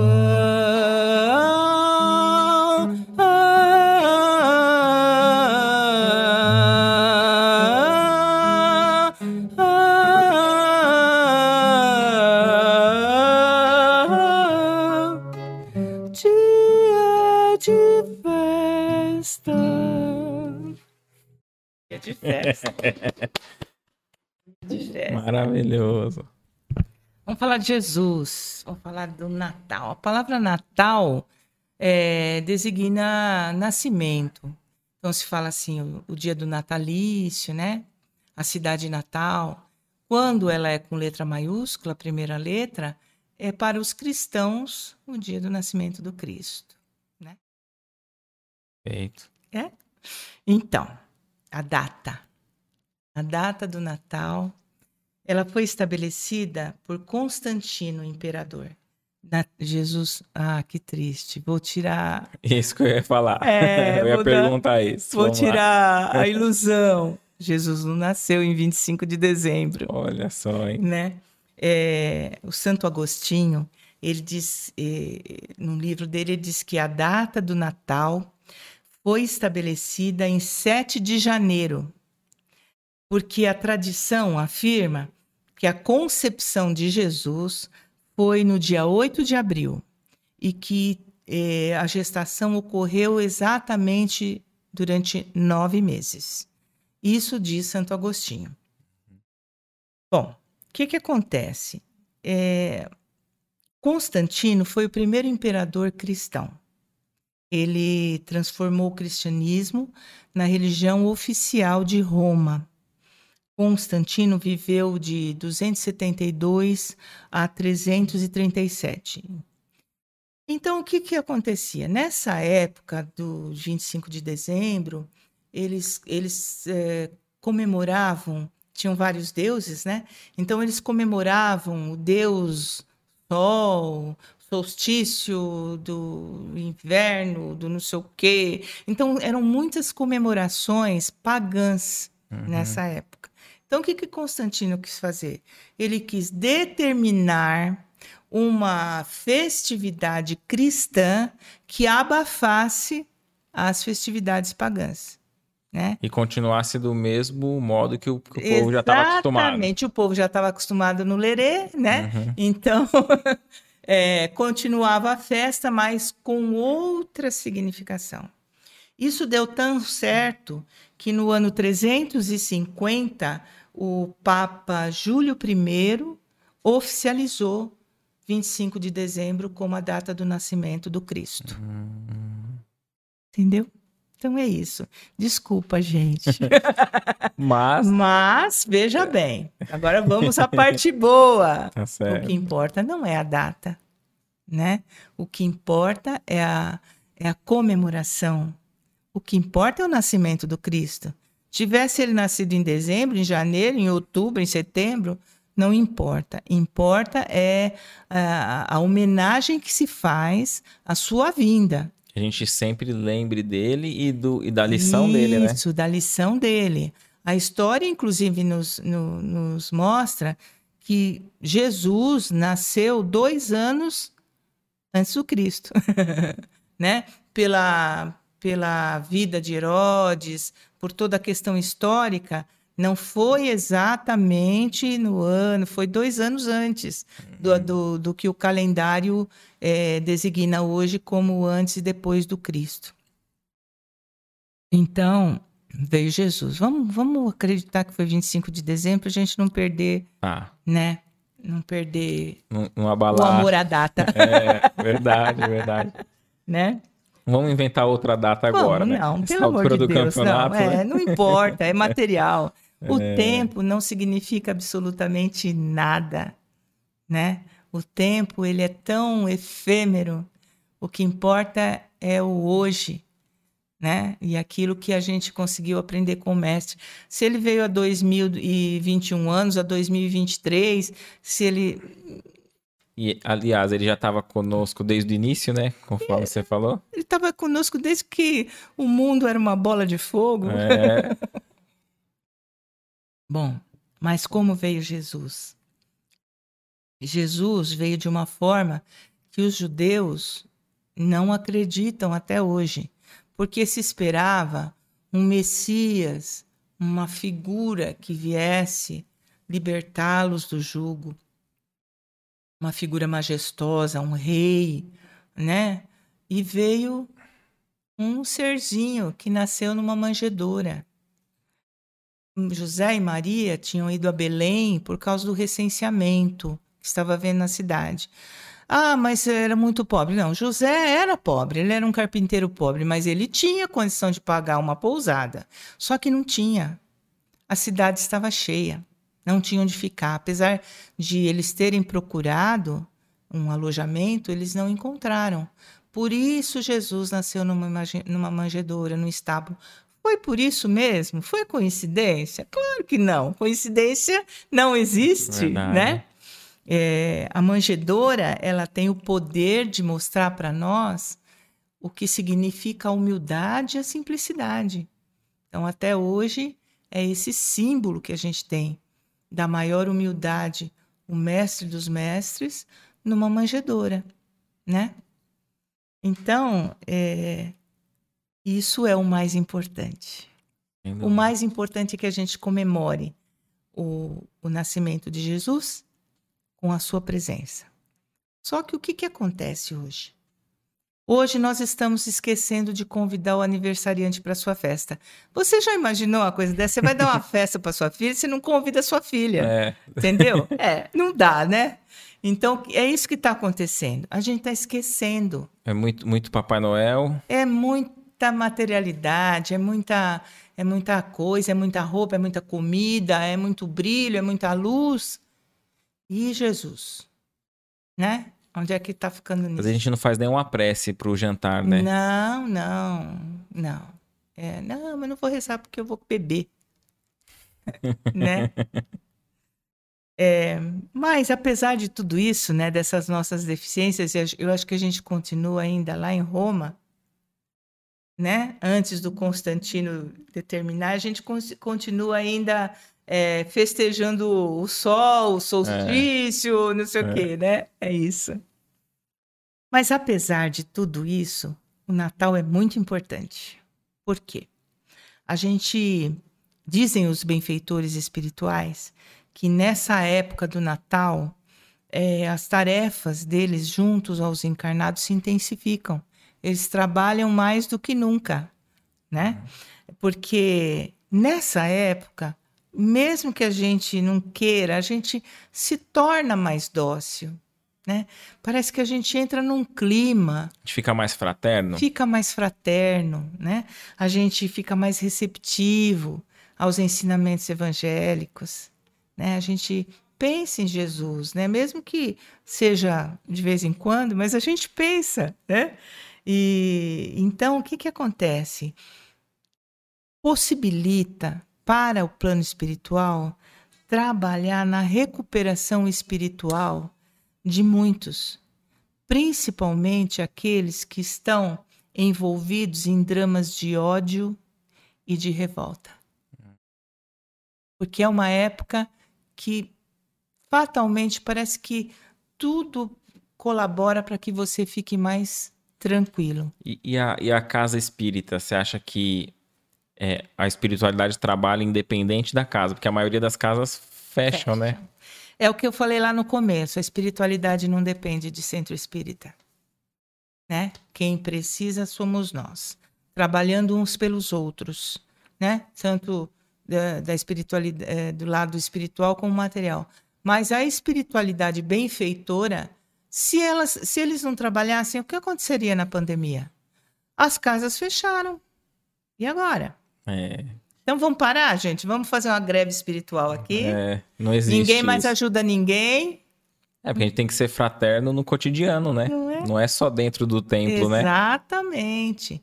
Quantos de nós fomos utilizados na pandemia na ajuda de espíritos necessitados nos nossos evangelhos no lar, nas nossas preces, né? Verdade. Nos nossos podcasts, nas nossas lives, live. né?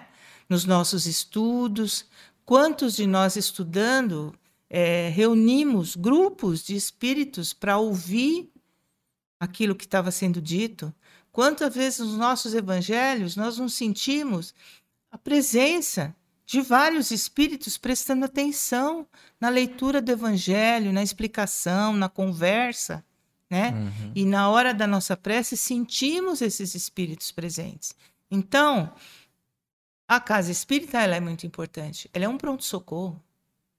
Né? Mas ela funciona dia e noite, independente das portas materiais estarem abertas ou não. Ela funciona na pandemia, independente da nossa presença material ou não. Porque ela é um pronto-socorro espiritual. Perfeito. Né? Então, é isso que a gente tem que entender, né? Bom, então, é, eu ia falar estava falando sobre é, os ares do Natal, né? Quando os ares do Natal se aproximam, nós ficamos amigáveis, nós ficamos mais emotivos às necessidades do nosso próximo, né? Às vezes, aquilo que você não faria por um outro numa hora é, normal, que você dizia, não, é muito caro, eu não vou gastar isso. Nesse Hoje aconteceu uma coisa assim interessante. Uhum. Eu estava com meu neto na praia, eu, meu marido e meu neto. E aí veio um rapaz vestido de palhaço. E ele vendia um palhacinho que levantava. E ele falava que ele falava, ah, é, os circos não estão funcionando, mas o espetáculo continua, né? E a gente passou muito tempo sem trabalhar e tudo muito assim, com muito muito humor, porque ele era palhaço. E eu falei, a arte é é a melhor coisa para melhorar o nosso o nosso mundo, né? Ele falou: Ah, a senhora tem razão. É, eu ouvi alguém dizer assim: o que seria de nós sem a arte? Seríamos tristes. Aí ele fala: tira uma foto comigo, não custa nada. Aí você tira a foto. Aí ele fala: aí se você quiser ficar com o palhacinho, é 20 reais. Num outro momento, meu marido falaria assim: 20 reais, um palhacinho é... de papel, assim, é... né? De meu marido tirou os 20 reais, toma Já aqui, deu. né? Envolvido pela. Então, assim, a gente acaba se envolvendo, né? No, é, no problema do outro, né?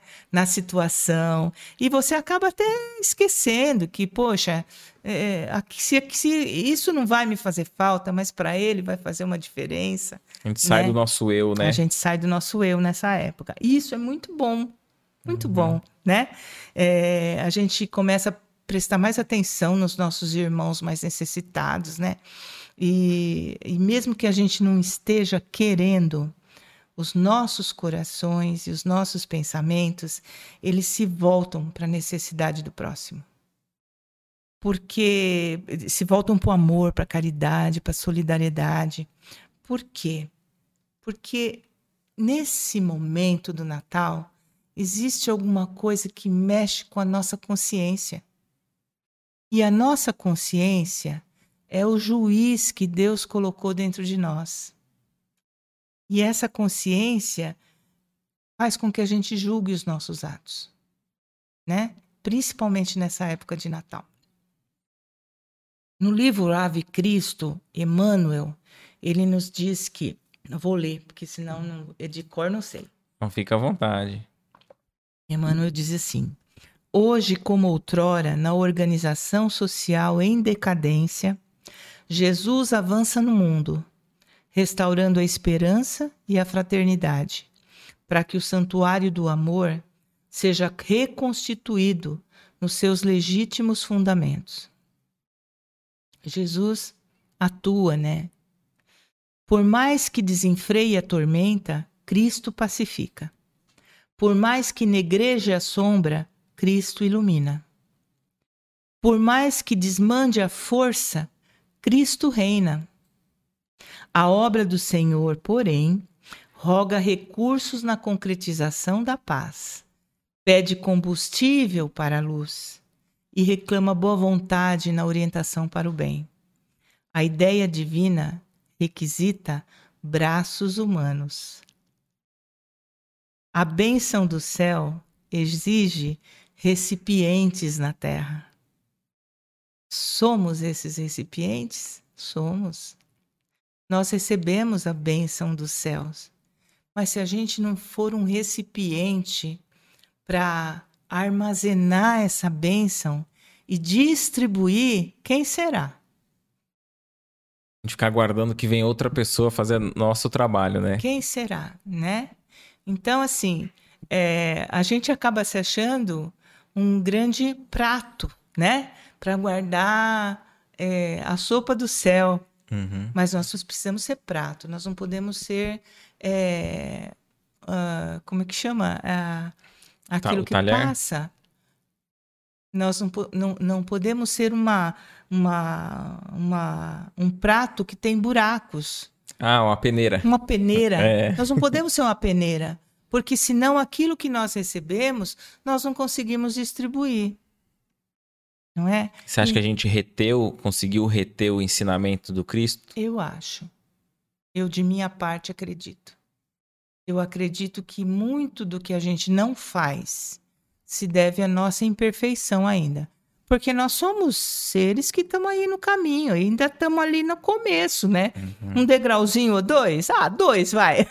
Passamos um já. Ah, já estamos no segundo degrau.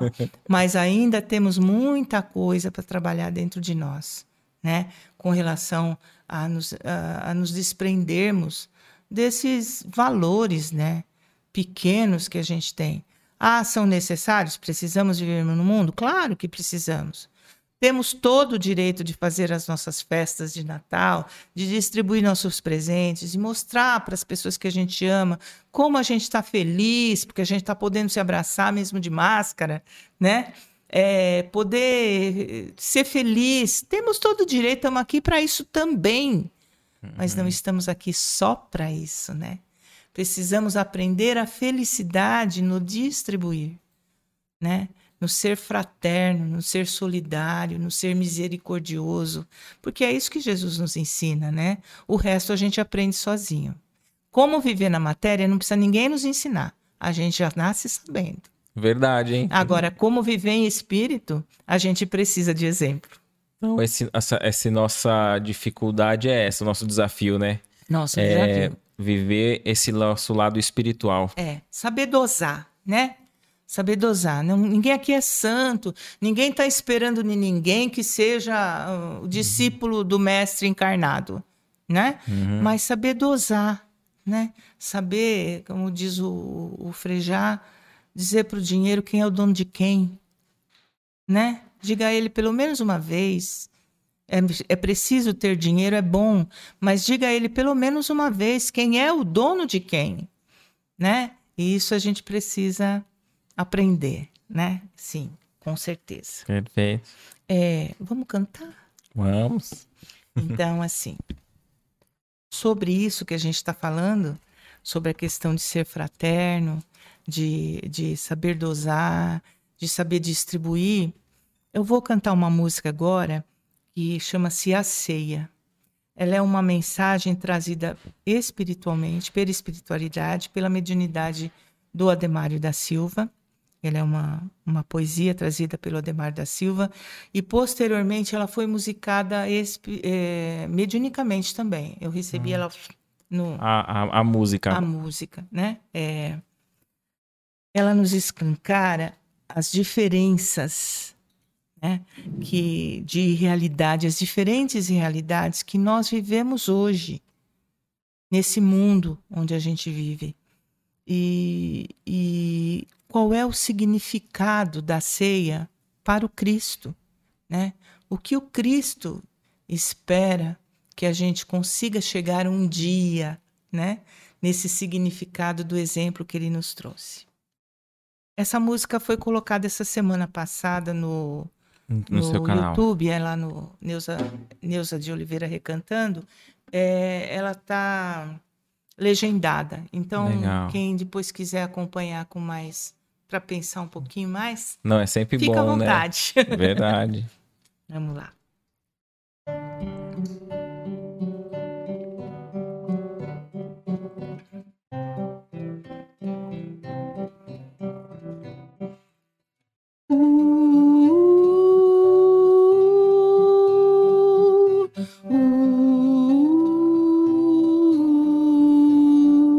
Natal entre a dor e a miséria, a ceia de maior esforço, entre o esforço e o cansaço, a ceia de um novo abraço, em meio a sombras e dores, a ceia que expressa temores, no meio do crime e do ódio, a ceia do mesmo abismo no seio do próprio cataclismo, a ceia de novos sentimentos, no outro lado do eclipse, a ceia da luz mais humana, expostas virtudes erradas, na ceia de bodas enganadas, a dor sentinela da fome, esquece o próprio nome, na ceia do desespero.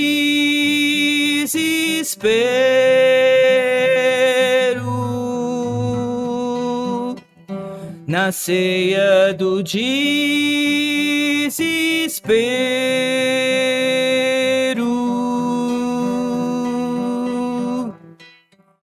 caminhando na ceia da matéria que seduz, esquece que a própria alma anda tão faminta de luz. Luzes de artifício não brilham na ceia do sacrifício, a ceia que Jesus proclama tem luzes de simplicidade, amor vira verdade, amizade é o próprio pão. Extinto nosso grande mal, somos todos um outro Natal. De todas as ceias, de todos os povos, de todos os lares, agora com os mesmos pensares. Na ceia da fraternidade, Jesus não tem mais idade, não. Mas é a luz da nossa própria e mansa afinidade, então. A ceia que Jesus ensina não é uma estrela cadente, é ceia de medidas iguais. No dia de todos os natais, no dia de todos os natais, no dia de todos os natais. Não, aí agora a gente entende, né? Por que, que, que você sugeriu pro pessoal acompanhar com a letra, né? Que é. letra. que letra bacana, viu? São coisas Muito. assim que não são nossas, então são fortes. Mexe com o, com o, com o psiquismo da gente, com o coração da gente quando você escuta, né? coisas ditas de uma forma tão que penetram você uhum. espiritualmente uhum. com tanta força. Que se não fosse através é, da música, talvez não teria esse mesmo esse mesmo o mesmo efeito, mesmo né? efeito nas pessoas, né? Bem interessante. Bom, vamos assim, para mim eu tenho mais uma coisinha para dizer só. Perfeito. Algumas coisinhas, pouquíssimas. Fica à vontade. É, a pergunta, né? Nós estamos caminhando com o mestre? Você se acha caminhando com o mestre? É, porque o, o Emmanuel fala assim, né? Que muita, muitos é, estão esperando o Cristo, mas esquece que o Cristo espera por nós, né? É, o Cristo está tá ativo, né? O tempo todo está batalhando, está tentando, né? Está nos oferecendo, está nos pedindo, mas nós estamos indo com Ele. Eu eu refletindo sobre isso, né, antes da gente conversar, quando eu comecei a preparar esse assunto, eu entendo que a gente já está entendendo o mestre, né? Uhum. E a gente precisa entender quais são nossas vulnerabilidades. Né? Quando você consegue entender é, que o nosso tempo é hoje, e a gente para de dizer no meu tempo era assim, é verdade, como se né? a pessoa não estivesse vivendo agora, né? É porque normalmente quem é... fala não tá, né? É... não, eu não acredito, tá acontecendo isso. Ah, no meu tempo, ah, no meu tempo. Você tá vivo hoje. O tempo que passou foi para você adquirir sabedoria, né? Para você conquistar conhecimentos. Mas o seu tempo é hoje, porque você tá aqui. Não é? o tempo que nós estamos vivendo, o que passou, o que foi, o que deixou de ser, ai, porque eu sofri tanto. Aprendeu? Então, põe.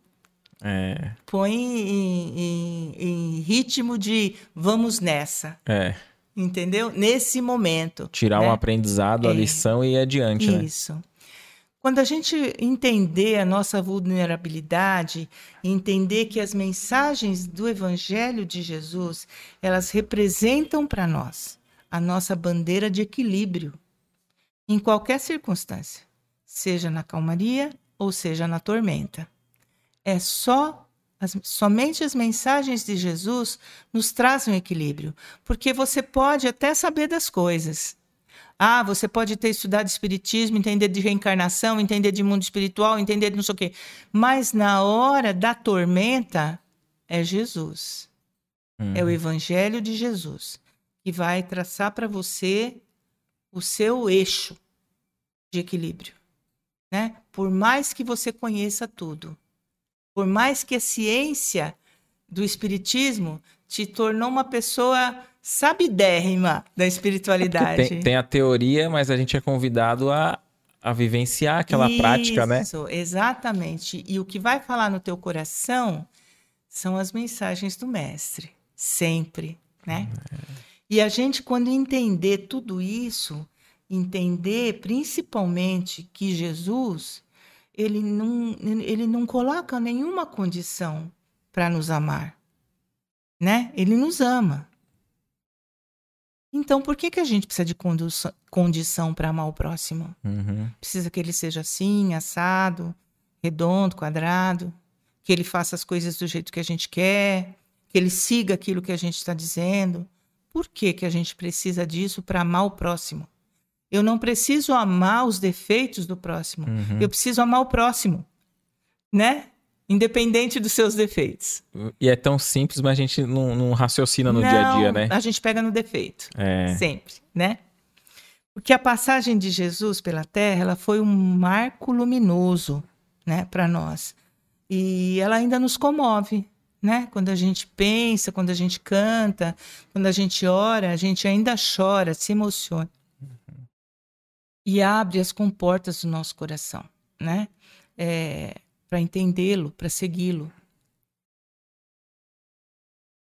Agora, quando a gente abre essas comportas do coração para Jesus e abre as comportas da nossa consciência para o entendimento da espiritualidade, aí é tudo de bom, né?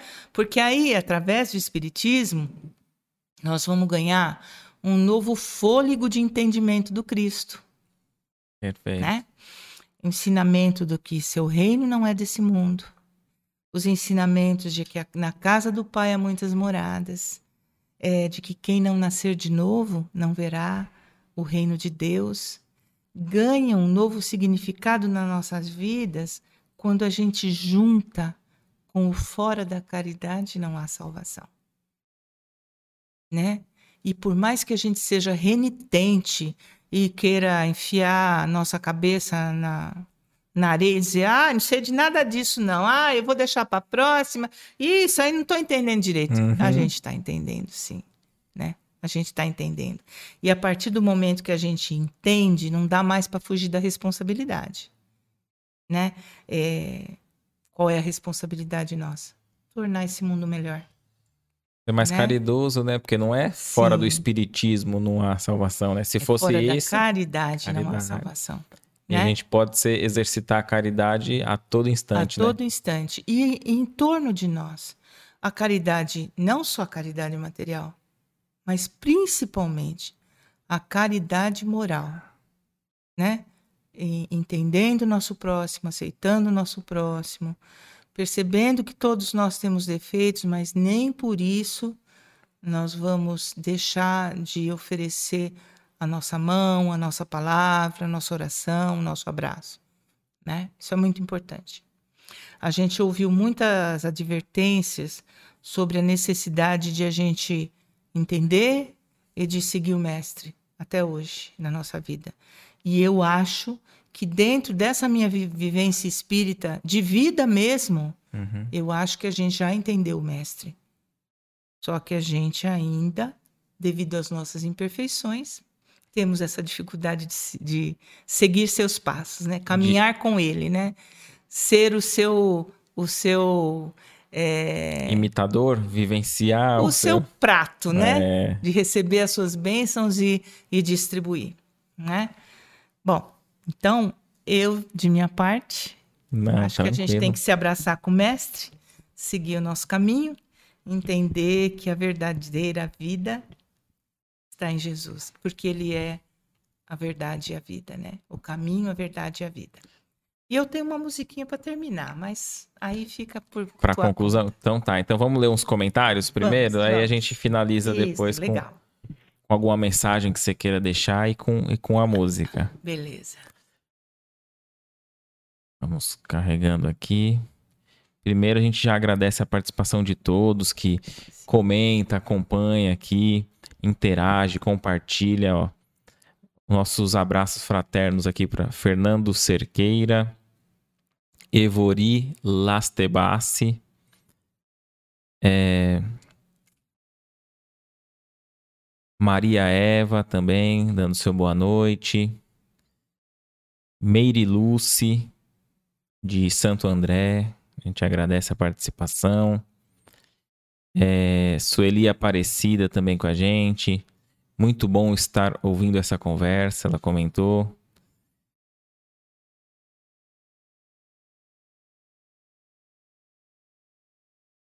Ó, pergunta interessante, ó. Fernando Cerqueira. Neuza, o que você acha de colocar uma música antes do início da oração do lar? Que é no Evangelho no Lar, né? O Evangelho no Lar. Eu acho muito bom, muito propício. Uma música assim que fale aos corações. Eu normalmente faço isso. Uhum. Eu coloco às vezes uma música é, meio clássica, alguma coisa assim, para preparar um ambiente. Mesmo quando eu vou fazer alguma conversa assim é, por, por internet, antes eu coloco uma música para que a gente vá se envolvendo naquilo e, e, deixando o nosso ambiente bem propício para isso. É bem interessante. E com a mesma, com a mesma lógica da casa espírita, a né? A mesma falou, lógica pra, da casa espírita. Para se conectar é, e. Preparar o ambiente, né? Para aquele momento.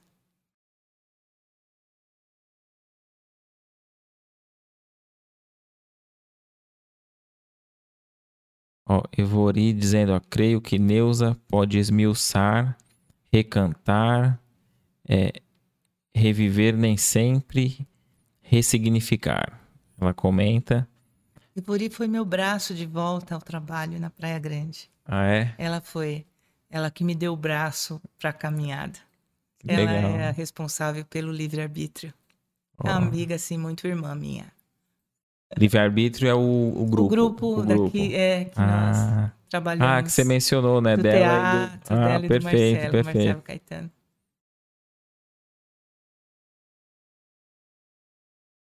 Deixa eu carregar os comentários aqui. Luciana Miranda também sempre com a gente, nossos cumprimentos. Sueli Aparecida. É, Sueli, minha amiga também. Eu trouxe um monte de amigo hoje, Ai, né? que legal. Fernando Cerqueira é meu sobrinho. Ai, que bacana. trouxe um monte de gente Não, tá hoje. Tá todo mundo acompanhando, é. hein? Ó. Jéssica Teixeira, dando boa noite. Minha esposa, ó. Eu também olha, trouxe um. Você trouxe, olha, você trouxe muito. Ah, nada. Minha esposa falou, ó, canta muito bem, né? Ah, Parabéns. Obrigada, muito obrigada.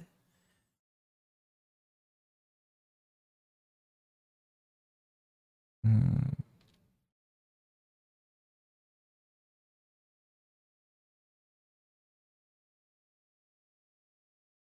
Aqui os comentários da Evori, ó. Se não formos, outro será em nosso lugar. Acho que era os comentários. Falando, Isso, dentro né? do, dentro do é, tema, né? Tema.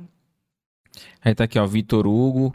É, dentro do, do, do Evori aqui, ó, dizendo: desejo que você tenha quem amar e quando estiver bem cansado ainda, exista amor para recomeçar. É, já. A Evori dizendo: ó, na ceia da matéria que seduz a ceia que Jesus proclama, a amizade é o próprio pão. O Rudney mandando os cumprimentos também, ó, é um tá com a gente. é, nosso, né? Teve aqui com a gente, muito bacana. Ele é um doce de pessoa. Fica nosso, nosso abraço nosso fraterno abraço aqui. Pro Rudney. Pro Rudney. Tem um trabalho lindo, Rudney, de poesia. Todos os dias de manhã. Eu, nossa, eu fico boba de ver a, a, a, sabe, a persistência da pessoa. Todos os dias de manhã você abre o seu celular, tá lá a poesia do Rudney. É, ele comentou, ele teve aqui conosco, né? Ele, ele comentou que é, já são mais de 600 Sim, poesias e sem, sem, repi sem repetir. Sem repetir. Sem repetir. Achei muito interessante muito isso. Muito bom, muito bom. Ania Mary também, muito linda, Neuza. Ela comentou. Obrigada, Anne. E a gente agradece a participação de todos, todos que acompanharam. É, quem chegou agora, né, não, não pegou o início, pode tanto acompanhar, que vai ficar salvo, como acompanhar os cortes, que vai estar tá no Facebook, Instagram, no canal de, de cortes do YouTube, também no TikTok. A gente fez o TikTok de modo despretensioso e, e se surpreendeu com positivamente com o alcance que, que teve, assim, é, levando o conteúdo espírita pessoas mais jovens e acompanhando, né? Também para aqueles que têm o hábito de ouvir nas plataformas de, de áudio do podcast. Uhum. A gente também está no Spotify, no Anchor, no Google Podcast no Apple e, e, muitos outros, que eu vou enrolar a língua, não vou saber falar aqui. Isso é, é tarefa para o Kaique me auxiliar aqui. Então, nossa gratidão, a gratidão a Neuza por ter vindo, estar tá sempre participando, é, é fornecendo a, as músicas para a gente estar tá usando aí no, nas nossas tarefas. Então, é gratidão mesmo e deixar esses minu esse minutinho final aí para você dizer o que quiser, okay. cantar a música que, que você preparou aí pra gente. Obrigado. Eu é que agradeço. O Éder é daqueles amigos que a gente encontrou, né? Uhum. Naquela música que a gente cantou, Os Amigos de Outrora. Verdade. Tenho certeza disso. e, e sempre que eu puder, no que eu puder ajudar, eu acho seu trabalho muito essencial. Muito essencial mesmo. Você está fazendo um trabalho magnífico, super moderno, com um alcance muito grande. Você é uma pessoa humilde e maravilhosa. Deus te abençoe. Tá? Obrigado. Por tudo que você tem proporcionado. Eu tenho certeza que muitos corações estão se beneficiando desse seu trabalho. Tenha certeza disso.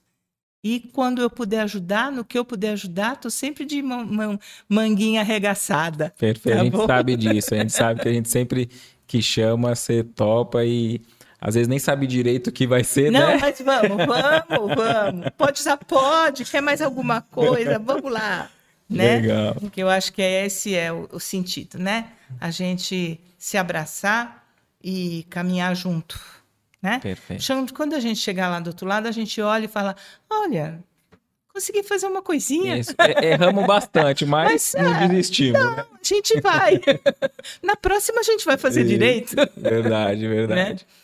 E agradecendo a todos vocês que tiveram a paciência, né, de estar conosco hoje, é, aqueles meus queridos, e aqueles que são meus queridos também, porque estão aqui junto. É, eu desejo a todos vocês um excelente Natal. E vou deixar aqui uma mensagem, porque meu negócio é esse, tá? É, do, uma mensagem do espírito Casimiro Cunha, é, transmitida pela mediunidade de Chico Xavier, e foi musicada posteriormente por Júlio Conrad, e a gente vai fazer isso a capela, porque fica bom. Que legal. Bacana. É, as pessoas conseguem prestar mais atenção na mensagem. Chama-se Carta de Natal. É um cartão de Natal para todos nós, tá? Vamos lá. Meu amigo, não te esqueças, pelo Natal do Senhor, abre as portas da bondade ao chamamento do amor. Reparte os bens que puderes, as luzes da devoção Veste-os nos consolos tristes, na festa do coração.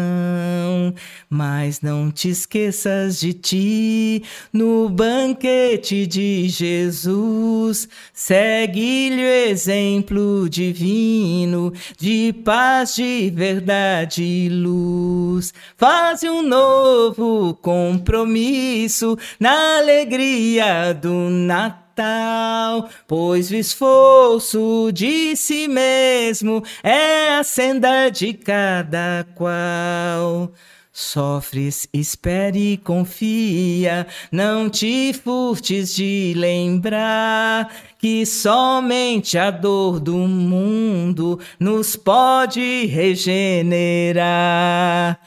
Foste extraído, perdoa, esquece o mal pelo bem. Deus é a suprema justiça, não deves julgar ninguém. Faz um novo compromisso na alegria do Natal Pois o esforço de si mesmo é a senda de cada qual. Esperas bens neste mundo, acalma o teu coração. Às vezes, no fim da estrada, a fé e desilusão. Não tiveste recompensa, guarda este ensino, decora Ter dons de fazer o bem é a recompensa melhor. Faze um novo compromisso na alegria do Natal. Pois o esforço de si mesmo é a senda de cada qual. Queres esmolas do céu? Não te fartes de saber que o Senhor guarda o quinhão que venhas a merecer. Desesperaste, recorda, na sombra dos dias teus, que não puseste a esperança nas luzes do amor de Deus. Faze um novo compromisso na alegria do Natal Natal, pois o esforço de si mesmo é a senda de cada qual.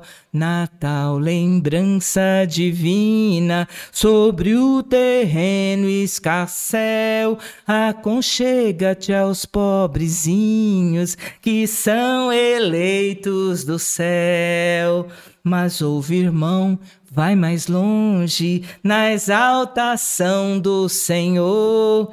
Vê se já tens a humildade, a seiva eterna do amor. Faz um novo compromisso na alegria do Natal Pois esforço de si mesmo é a senda de cada qual. Meu amigo, não te esqueças, pelo Natal do Senhor, abre as portas da bondade ao chamamento do amor. Feliz Natal, é. Feliz Natal. Feliz Natal a todos. Feliz Natal. Tem, tem texto que parece que era para ser musicado mesmo, sim, né? Sim, sim. Perfeito. Galera, muito obrigado a todos que acompanharam aqui. Que Jesus esteja com cada um de vocês nesse Natal e no decorrer do ano. Que assim seja. Muita paz. Muita paz. Legal, Neuza.